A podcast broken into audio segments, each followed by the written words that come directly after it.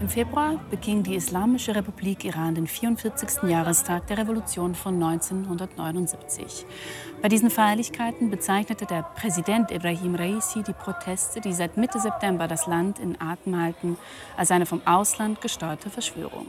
Diese sei nun aber beendet und die Islamische Republik hätte somit einen großen Sieg errungen. So also die Version des offiziellen Iran. Sie steht in krassem Kontrast zu jenen Bildern und Tönen, die uns seit einem halben Jahr in den Schlagzeilen begegnen. Und genau darüber möchte ich sprechen, heute mit der Journalistin und Politikwissenschaftlerin Gilda Sahibi. Herzlich willkommen, Frau Sahibi. Hallo, danke für die Einladung. Sehr gerne. Wir haben es gerade gehört, Ibrahim Reisi nennt die Proteste äh, beendet. Er sagt auch, die Islamische Republik habe gesiegt. Sie sind in intensivem Austausch mit Menschen vor Ort. Wie viel Kraft sehen Sie denn in diesen Protesten noch momentan? Also beendet wurde sie schon öfter erklärt. Also im Oktober hatte schon Hossein Salami, äh, der, der Chef der Revolutionsgarden, hatte sie auch schon mal für beendet erklärt. Also das passiert in regelmäßigen Abständen. Mhm. Die täglichen Proteste, die wir seit September hatten, bis etwa Anfang Januar oder Ende Dezember, die gibt es nicht mehr. Mhm. Also diese täglichen Straßenproteste, die gibt es nicht mehr. Der Protest ist in einer anderen Phase. Die, der revolutionäre Prozess ist in einer anderen Phase, ähm, wo man eher einen starken zivilen Widerstand sieht, dass zum Beispiel sehr, sehr viele Frauen kein Kopftuch tragen auf den Straßen. Man sieht in verschiedenen Städten die Häuserwände, die Mauern voll mit Antiregimesprüchen, Plakate werden angezündet. Also es gibt ganz viele verschiedene Protestformen, aber diesen täglichen Protest, den gibt es nicht mehr. Und man hat trotzdem ja Zehntausende von Menschen gesehen, wie sie diesen Jahrestag begingen, gleichzeitig eben diese Proteste, die Sie nennen. Wie muss man sich das vorstellen? Ist es eine gespaltene äh, Nation oder wie gilt es, das zu interpretieren? Nein, ist es nicht. Ähm, diese Bilder aus den, vom 11. Februar, das ist ja der Revolutionstag von 1979, ähm, das wurde in den Medien hier leider so übernommen, wie es dort auch propagiert wurde. Das seien Zehntausende Menschen gewesen, die für die Revolution gekämpft hätten und so weiter. Ich habe selber am 11. Februar und viele andere auch Videos bekommen aus dem Iran, ähm, wo Leute sich gefilmt haben in diesen Protesten, wo sie erzählen, ich wurde gezwungen, hierher zu kommen. Mir wurde gesagt, ich werde gefeuert. Die LehrerInnen, SchülerInnen, die wurden massivst unter Druck gesetzt. Also aus Propagandazwecken. Genau. Ja. Und gleichzeitig ist es auch gezeigt worden, dass Archivbilder eingesetzt wurden für diese Proteste. Mhm. Für diese, also nicht Proteste, sondern für diese Jubiläumsfeiern. Mhm. Und das war eine Propagandashow des Regimes, das damit verschleiern will, dass der Großteil der Bevölkerung Schätzungen nach 80 vielleicht sogar mehr Prozent der Menschen gegen das Regime sind. Mhm. Und mit diesen Inszenierungen will das Regime genau das überdecken. Ich habe ähm, Umfragen gesehen, Studien, äh, laut diesen soll der Iran das säkularisierteste Land im Nahen Osten sein. Online-Studien von der Stiftung Gaman, die 2020 durchgeführt wurden mit 50.000 Leuten, ähm, sagen, 68 Prozent der Menschen sind gegen religiöse Vorschriften, 72 Prozent gegen die Kopftuchpflicht. Unterstreicht es das, was Sie gerade gesagt haben? Ja, also die, diese, genau diese, dieses Forschungsinstitut Gaman, das in den Niederlanden sitzt, das hat jetzt auch äh, Anfang Februar wieder neue Zahlen rausgegeben vom Ende Dezember, wo eben diese Zahlen kamen, dass 80 Prozent der Menschen gegen das islamische Regime sind. Ähm, ich glaube, diese Zahlen, dass die Menschen gegen religiöse Vorschriften sind, zeigt, dass wenn man Leuten was aufzwingt, mhm. jahrzehntelang, dass sich dann Widerstand bildet. Und dieser, dieser Widerspruch, gerade für Frauen, die ja sehr viele, ähm, ähm, die nicht so leben können, wie sie wollen, die sich verschleiern müssen, die ähm, entrechtet sind, die weniger, also wirklich praktisch gesetzlich nur halb so viel wert sind wie Männer und dann gleichzeitig aber Frauen, die Frauennetzwerke haben, die studieren, die arbeiten. Das passt nicht zusammen. Mhm. Und das passt für die junge Generation auch nicht zusammen. Die sind auf TikTok, die jungen Leute, auf Instagram. Die meisten Menschen im Iran sind auf Instagram. Also es sind sehr, es ist eine sehr, sehr, ich glaube, mehr als 80 Prozent sind auf Instagram unterwegs. Und dieses wirklich steinzeitliche Klerikerregime, das, äh, das sagt, dass Frauen quasi nur Tiere sind, die da sind, um den Mann zu befriedigen, das ist, hat einer dieser Kleriker erklärt. Mhm das passt nicht mehr dazu. Und es muss, das ist ein, ein, ein Pulverfass eigentlich. Können Sie vielleicht noch ganz kurz etwas mehr darüber sagen? Ich habe gesagt, Sie haben viel Kontakt mit Leuten dort vor Ort, auch als freie Journalistin führen Sie Interviews und so weiter. Wie gestaltet sich das genau? Weil die Leute sich damit ja auch immer wieder in Gefahr begeben eigentlich, oder? Können Sie vielleicht etwas mehr zu dieser Quellenlage sagen? Also es ist ganz unterschiedlich. Ich habe zum Beispiel zwei Freundinnen, die regelmäßig protestiert haben in diesen, äh, in diesen Protesten, die täglich da waren die jetzt eben eher mehr im Netz machen, die äh, letzte Woche war eine Freundin im Tehraner Bazar wieder unterwegs und dort haben, sind Frauen durchgelaufen und haben protestiert gegen die hohen Preise. Mhm. Sie haben gesagt, unser Gehalt kommt in Rial, also in, dem, in, dem, in der Währung des Iran, und unsere Ausgaben sind in Dollar. Ja. Also einfach, es besteht ein ganz großer Unterschied. Ähm, und deswegen ist es gerade ganz unterschiedlich. Das normale Leben läuft ja weiter. Das war aber auch während der Protestbewegung so. Eine Person hat es so beschrieben, dass sie meint, es ist so ein bisschen wie die Ruhe vor dem Sturm, so kommt es ihr gerade vor. Mhm. Dass halt sehr viel Wut in der Luft, Luft liegt. Das sieht man unter anderem übrigens auch gerade daran, ähm, sehr viele Eltern protestieren, weil ihre Töchter vergiftet wurden in den Schulen. Mhm. Also es gab jetzt seit Ende November eigentlich so eine, also wirklich so Giftgasanschläge eigentlich, Gas, äh, Giftanschläge gegen Schulmädchen. Also in Gymnasien, Berufsschulen, damit sie nicht weiter in die Schulen gehen. Und da protestieren gerade Eltern dagegen. Und die Wut ist wahnsinnig groß. Und äh, deswegen geht das Ganze weiter. Der Unterschied ist, würde ich sagen, im Oktober, November haben mir viele Leute gesagt, dass sie glauben, dass es schnell geht, dass das Regime schnell stürzt. Das glauben sie jetzt nicht mehr. Also die meisten, mit denen ich spreche, meinen, es wird dauern, aber es wird stürzen. Mhm. Man muss dazu wissen, Sie haben selber einen ähm, iranischen Hintergrund. Sie sind dort 1984 geboren. Sie sind ausgebildete Ärztin ähm, und Sie, Sie äh, wurden letztes Jahr auch als Deutschlands beste Politikjournalistin ausgezeichnet sind dort geboren und mussten dann als Dreijährige fliehen, weil ihr Vater untertauchen musste. Ihr Onkel war selber auch im Gefängnis und, ähm, und, und dann ist dann geflohen. Wie geht es Ihnen selbst momentan? Ich glaube, das wissen Sie als Journalistin. Ähm, berichten wir oft über sehr belastende Themen. Und ähm, man ist oft sehr auch emotional berührt, über was auch immer man berichtet. Und das ist natürlich in dem Fall auch so. Und gleichzeitig hat man ja Mechanismen, um das eigentlich zu kanalisieren, um die Arbeit so zu machen, wie man sie gelernt hat, wie man weiß, dass es richtig ist. Und gerade in Bezug auf den Iran muss, das, muss man das noch hundertfach so machen, weil eben so viele Lügen und Desinformationen aus diesem Staat kommen, dass man diese ganzen Quellenüberprüfungen und all das einfach, das muss sitzen. Mhm. Und gleichzeitig ähm, bin ich natürlich mit diesem Land verbunden, auch mit den Menschen. Ich spreche die Sprache, ich kriege auch in den Gesprächen natürlich auch Emotionen mit und Wut mit und all das. Und ich bin aber auch ganz gut darin, das, äh, damit umzugehen und habe aber natürlich auch Phasen der Trauer, wo ich dann gerade, ich weiß noch nach den ersten Hinrichtungen, da war es richtig traurig einfach. Da habe ich gemerkt, da bin ich sehr, sehr emotional berührt und damit gehe ich aber dann auch sehr bewusst um. Mhm. Es ist ja so, dass wenn man sich wie Sie eigentlich beginnt, kritisch gegenüber dem Regime zu äußern, dann sind auch Heimreiseambitionen eigentlich schon besiegelt. Also das funktioniert halt einfach nicht mehr. Das heißt ja aber auch, man kann mit all diesen Leuten nicht mehr vor Ort zusammentreffen. Ist es nicht auch ein Heimatverlust? Und deshalb für mich auch wie die Frage, ist dieser Preis für Sie dann nicht zu hoch offenbar? Den Preis zahlen gerade ganz viele mhm. seit September. Ähm, ganz, ganz viele. Und das ist auch was Neues in dieser, in, dieser, äh, in dieser Protestbewegung seit September, dass sehr viele Menschen, ich kenne sehr viele IranerInnen, die zum ersten Mal sich äußern. Die sind noch bis zum letzten Jahr sind sie hin und her gefahren. Die sind, haben Verwandte besucht, waren hier, waren dort und haben sich nie öffentlich kritisch geäußert. Und die können jetzt wirklich nicht mehr fahren. Die sind noch gefahren. Für mich, für ich kann schon lange nicht mehr fahren. Mhm aufgrund der Geschichte meiner Familie, aufgrund der politischen Verfolgung.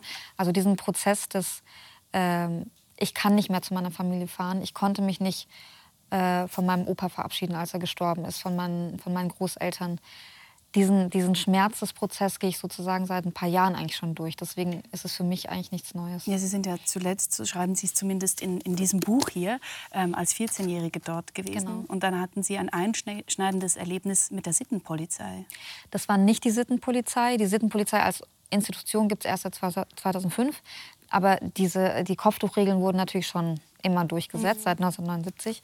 Und es war einfach ein Milizionär. Und ähm, ich war da mit meiner Tante unterwegs. Und ich habe es gehasst, dieses Kopftuch zu tragen. Ich habe es wirklich gehasst. Ich war 14 Jahre alt. Ich bin in Deutschland aufgewachsen. Ich habe es nicht verstanden, warum ich meine langen Haare unter irgendwie so ein Tuch zwängen muss und bei knapp 40 Grad in der Sonne ein Manteau anziehen muss. Es hat sich mir einfach nicht erschlossen. Und ich war nicht so ganz ähm, sauber damit, meine Haare unter das Kopftuch äh, zu, äh, zu stopfen. Und dann äh, hielt dieser, dieser Milizionär halt an und hat gesagt, ich soll gefälligst mein, mein Kopftuch richtig tragen und hat halt mich eine Hure geschimpft. Mhm. Ein 14-jähriges Mädchen. Genau. Mhm. Und ich habe rot gesehen. Also ich, bin, ich, war, ich war so wütend. Ähm, und mein Glück war, dass ich, also ich habe wirklich angefangen zu schreien, was ihm einfällt, aber ich habe es auf Deutsch gemacht, weil also so konnte ich mich auch gar nicht auf, auf Persisch irgendwie, äh, irgendwie ausdrücken und habe geschrieben, sie Arschloch und was fällt dir ein und Ich glaube, ich habe ihn nicht gesiezt, ich habe ihn geduzt.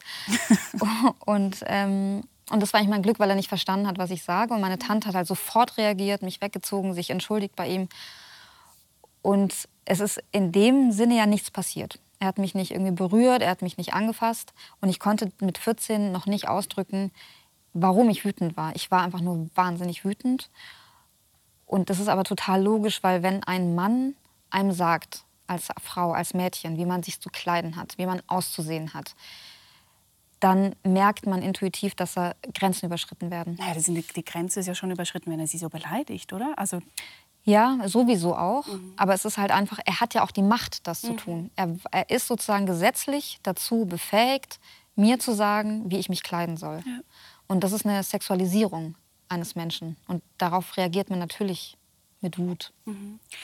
Sie sagen, dieses Buch, das Sie jetzt eben äh, geschrieben haben, auch innerhalb von kürzester Zeit, wie man, wie man sieht, ähm, das ist ein Buch der Namen. Das ist ein Buch der Geschichten von Menschen. Und einer dieser Namen ist Gina Massa Amini, ähm, eine Kurdin, bei deren äh, Beerdigung am 17, 17. September 22 dann auch die Proteste wirklich ausbrachen.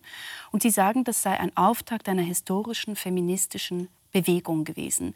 Warum konnte denn ausgerechnet dieser Tod eigentlich so viel Kraft freisetzen? Weil in dieser Person, in dieser 22-jährigen Frau, Gina Massa Amini, sehr viel zusammenkommt. Also einmal, sie ist eine Frau, eine unterdrückte also Gruppe in, in der Islamischen Republik. Sie ist Sunnitin und sie ist Kurdin. Mhm. Und in ihrer Person ist, ist, also kommt sozusagen diese Intersektionalität zusammen.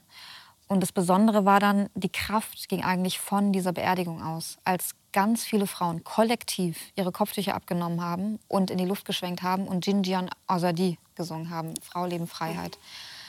Und als ich das gesehen habe, das weiß ich noch, ich wusste, irgendwas ist anders dieses Mal. Weil Proteste gab es ja viele.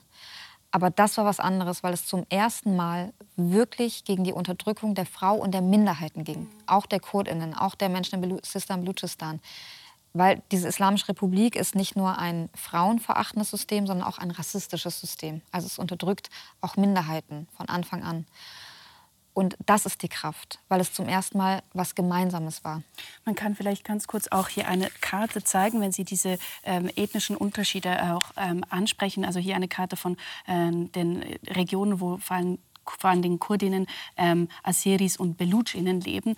Und ähm, da gibt es noch diverse andere Minderheiten, nebst den Perserinnen. Und das ist ja das Spezielle auch an, diesem, an, diesem, äh, an diesen Protestbewegungen überhaupt, oder? Dass diese Einheiten jetzt zum ersten Mal, äh, dass diese, dass diese ähm, Ethnien zum ersten Mal so zu einer Einheit, jetzt habe ich es richtig zusammen, zusammenfinden. Ja. Haben Sie aber auch einheitliche Motive? Ja, also ähm, man hat zum Beispiel im Oktober ist äh, das Regime mit militärischem Gerät äh, in, in, riesigen Truppengrößen in Kurdistan eingefallen, also im Westen des Iran. Und da gab es Solidaritätsdemonstrationen im Rest des Landes, die gesungen haben, zum Beispiel Kurdistan, Auge und Licht des Iran. Mhm. Und ich habe zum Beispiel mit einer äh, Person gesprochen, die mir erzählt hat, bis zu dieser Protestbewegung wusste sie nicht, wie es den Kurden im Land geht. Mhm. Also es war ja nie, es ist ja nicht so, dass irgendwie dass es irgendwelche Medien gibt, wo irgendwie über die Kurdinnen oder die Belutschinnen wurden ja auch viel gegeneinander wurde. ausgespielt Absolut. vom Regime her. Genau, mhm. das ist Regime, Staatspolitik, die Spaltungen zu erzeugen, weil die Spaltung der einzige Weg ist, äh, zu herrschen in diesem mhm. Land. Und das haben, glaube ich, viele Menschen verstanden, dass sie nur eine Revolution machen können und das Regime stürzen, wenn sie zusammen sind. Das heißt nicht, dass alle 100 Prozent der Menschen äh, das so sehen oder ähm, das so leben oder auch dafür protestieren, aber sehr viele. Und das ist neu. Und Sie, haben, Sie machen einen Schwerpunkt eben, dass es eine feministische Bewegung ist. Der Untertitel ist auch feministische Revolte im Iran. Ähm, und da ist ja schon ganz wichtig, dass, dass zu sehen, dass nach der Vertreibung des Schah und der Revolution 79, so sagt man jedenfalls, die Frauen die großen Verliererinnen waren. Und die ZDF-Korrespondentin Goline Atay schreibt dazu, fast alle Gesetze, die fünf Jahrzehnte sozialer Gewinne für die Frauen bedeutet hatten, sollten Khomeinis Idee des Islam zum Opfer fallen. Zunächst kam eben der, der, der Zwang für die Verschleierung, dann andere frauenfeindliche Gesetze. Aber was hat das denn wirklich mit dem Islam zu tun? Also ich bin keine Islamwissenschaftlerin. Ähm, deswegen kann ich nicht sagen, irgendwie die und die Sure macht, lässt einen das und das machen. Aber ähm, ich glaube, wie jede Ideologie oder wie jede Religion kann, jede Religion und jede Ideologie kann missbraucht und benutzt werden. Das, äh, das kann von allen möglichen Seiten passieren. Und der Islam ist für dieses Regime wie so ein Universalschlüssel für jede Art, Art von Hass und von Unterdrückung. Und sie beziehen sich natürlich immer in irgendeiner Art und Weise auf den Islam. Und trotzdem ist es ihnen, glaube ich, relativ egal, was sie benutzen. Also ich, ich kenne ganz als Legitimierung. Als Legitimierung. Also ich kenne ganz viele IranerInnen, von denen ja viele, glaube ich, sind. Also es sind ja MuslimInnen dabei und die selber sagen, nie im Leben glauben diese Kleriker überhaupt an Gott. Mhm. Also so wird über die gesprochen.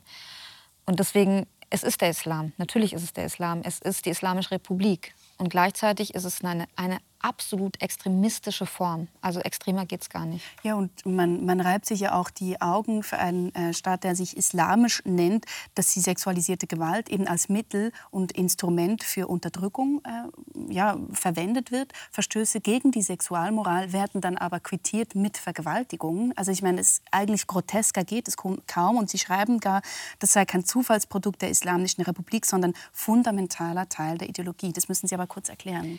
Genau, das ist auch, glaube ich, ganz wichtig zu verstehen. Also erstens mal, die sagen es ja nicht offen, dass sie Vergewaltigung benutzen und sexualisierte Aber Gewalt. Aber es gibt viele Beweise dafür. Genau, inzwischen weiß, wurde es wirklich hinlänglich bewiesen mhm.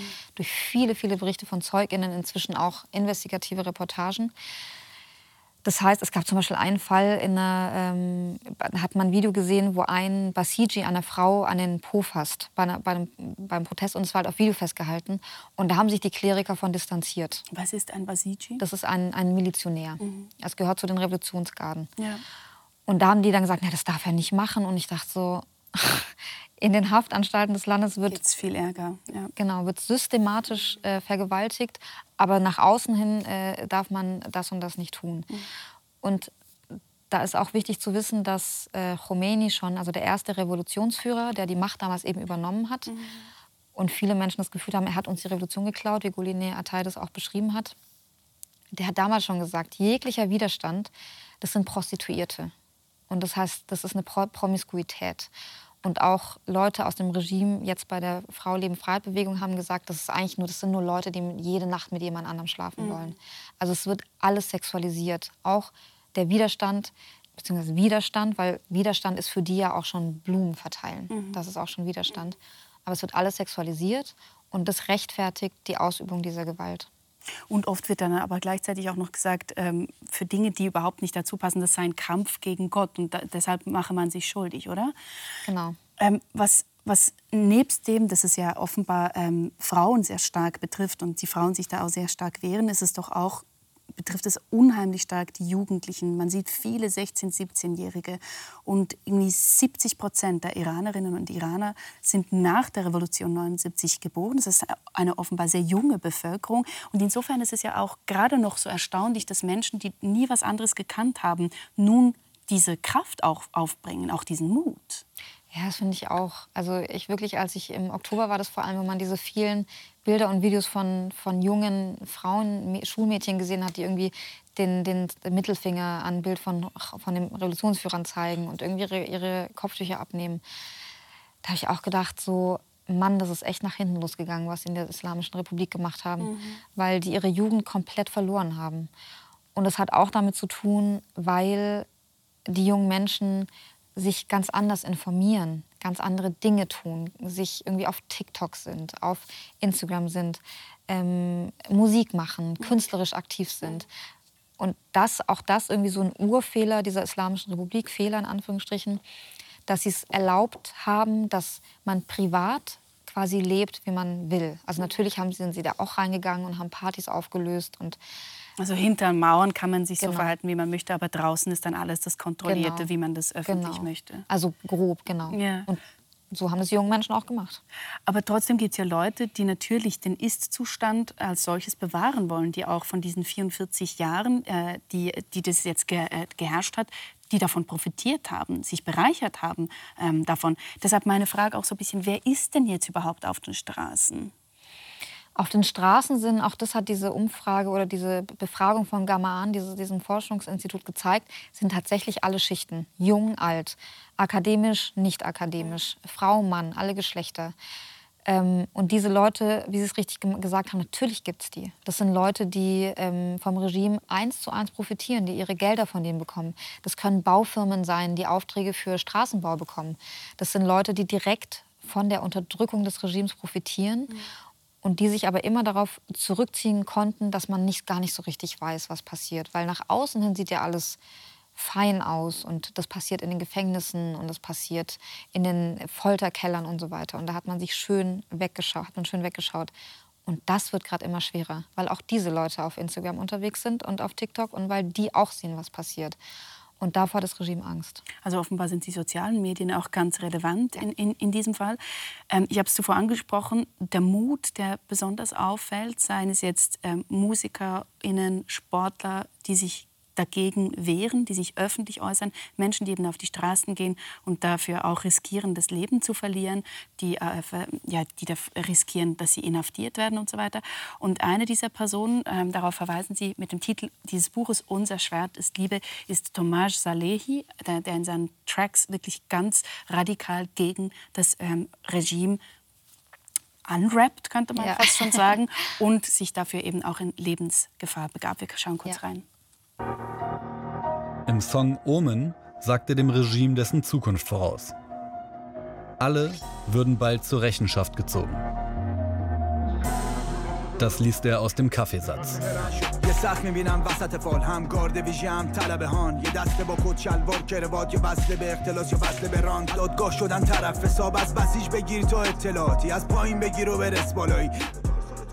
Dieses Video wird noch wichtig werden, aber der Reihe nach.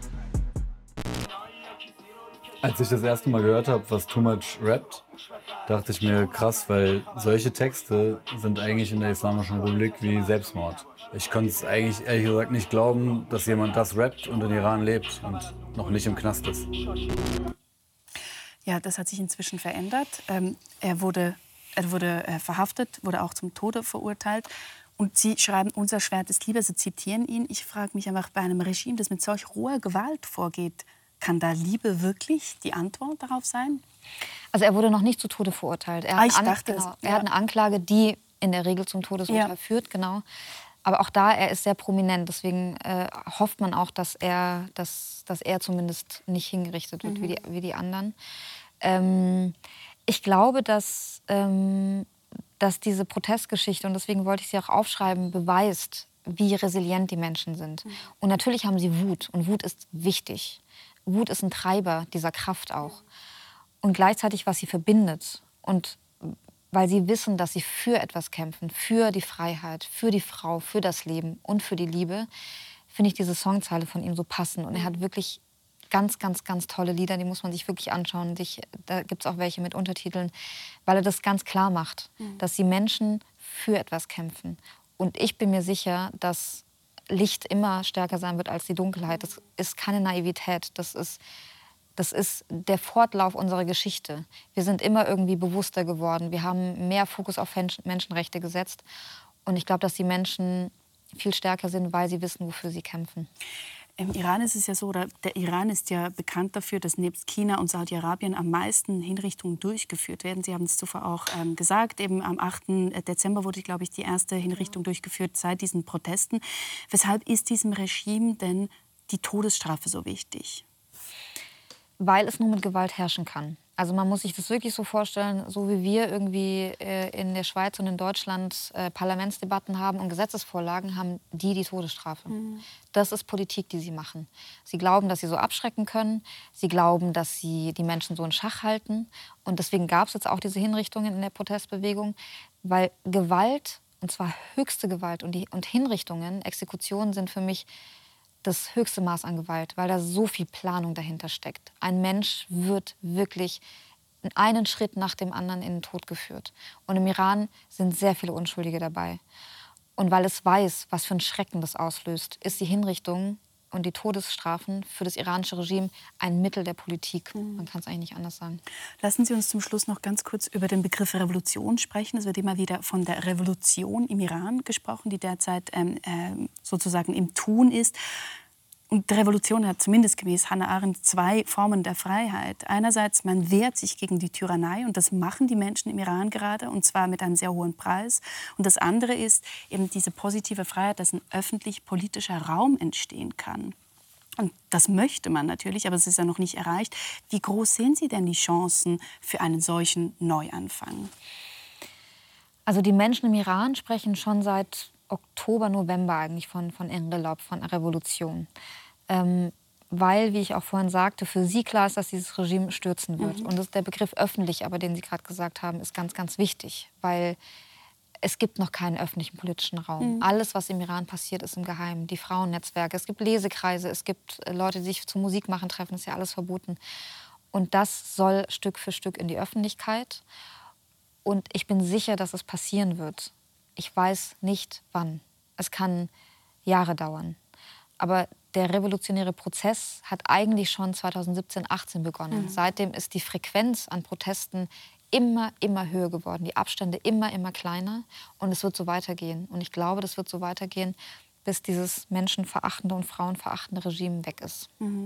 Sie sagen, ein jahrelanger Prozess, das sagte Navid Kermani kürzlich auch im Heute-Journal. Ich habe mich eben auch gefragt, ob das unter Umständen damit zusammenhängen könnte, weil das so unterschiedliche Ethnien und Kulturen und so weiter sind, ähm, dass es schwierig ist, das alles für längere Frist zusammenzuhalten, weil es gibt ja bis jetzt, soweit ich das überblicke, keine zum Beispiel eine Person, die das alles anführen würde. Da höre ich gerade von Menschen immer wieder, bitte nicht eine Person. Mhm. Also die Geschichte haben sie 79 gemacht, die ist phänomenal schief gegangen. Mhm. Und deswegen sagen sie, wir haben jetzt Trust Issues. Also wir haben Probleme mit Vertrauen, ja. irgendwie einer Person alles anzuvertrauen. Mhm. Und das verstehe ich auch sehr gut. Und ähm, ich hatte mit Shirin Ebadi, der Friedensnobelpreisträgerin, im Oktober ein Interview geführt und hat sie zum Beispiel gesagt, es solle dann Wahlen unter UN-Aufsicht geben, also als eine der Möglichkeiten. Und das wird gerade alles diskutiert. Und was ich immer wieder höre, ist, dass dann eben Minderheiten eine Vertretung haben sollen. Weil zum Beispiel Kurdinnen sagen ja auch, äh, auch regelmäßig, sie wollen sich nicht abspalten vom Iran. Also das ist, was ich äh, von den Interviews höre, was, was viele Kurdinnen auch sagen. Das heißt, sie wollen ein gemeinsames Land. Das ist das, was ich raushöre. Es muss aber sein, und wie Sie sagen, es kann keine Demokratie geben und keine Freiheit, wenn nicht die Minderheiten frei sind und wenn es keine Unterdrückung mehr gibt und wenn sie die gleichen Rechte haben wie alle anderen. Auch wenn es jetzt vielleicht momentan ein bisschen schwierig ist, wirklich Hoffnung zu verspüren, welcher Iran ist es denn, das, den Sie sich wirklich wünschen? Also Iran ist so ein schönes Land. Es ist wirklich, es ist, es hat landschaftlich alles immer. Ich hatte viele Freundinnen auch, die in den letzten Jahren da waren und ich konnte natürlich nicht hin und ich habe sie dann ausgequetscht über alles, was sie so zu erzählen haben, mhm. hatten.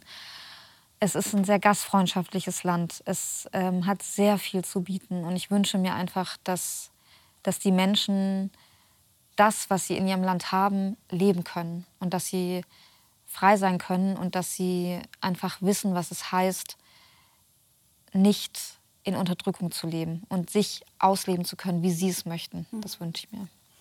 Was glauben Sie, was wäre, wenn dieses Regime nicht gestürzt werden könnte jetzt? In den nächsten Jahren, sagen wir. Ich glaube, es wird immer gewaltvoller werden. Mhm. Ich, war, ich, bin mir, ich bin überzeugt davon, dass sie nach nuklearen Waffen trachten. Ich bin überzeugt, dass sie die wollen, weil es ihr eigen, einziger ähm, Garant ist fürs Überleben. Und es ist sturzgefährlich. Es ist gefährlich für die Region. Es ist vor allem gefährlich für Israel weil es ein antisemitisches Regime ist, das Israel vernichten will. Und letztendlich ist es auch gefährlich für die Bevölkerung, weil dann gibt es eigentlich keine Möglichkeiten mehr. Das heißt, so lange darf es eigentlich gar nicht mehr dauern, weil dieses Regime auch in den letzten Jahren noch verachtender, noch brutaler geworden ist in der Unterdrückung. Und es wird immer gefährlicher. Und es wird immer mehr ähm, Gewalt auch in der Region und in der Welt ausüben. Mhm. Sie beenden das ähm, Buch auch mit, den, mit einer Liste von den Menschen, die verstorben sind seit diesen Protesten. 500 an der Zahl, jedenfalls stand, stand Januar. Also das unter, unterstreicht nochmal, was Sie gerade gesagt haben. Ganz herzlichen Dank, Frau Sahibi, für das Gespräch. Vielen Dank, danke.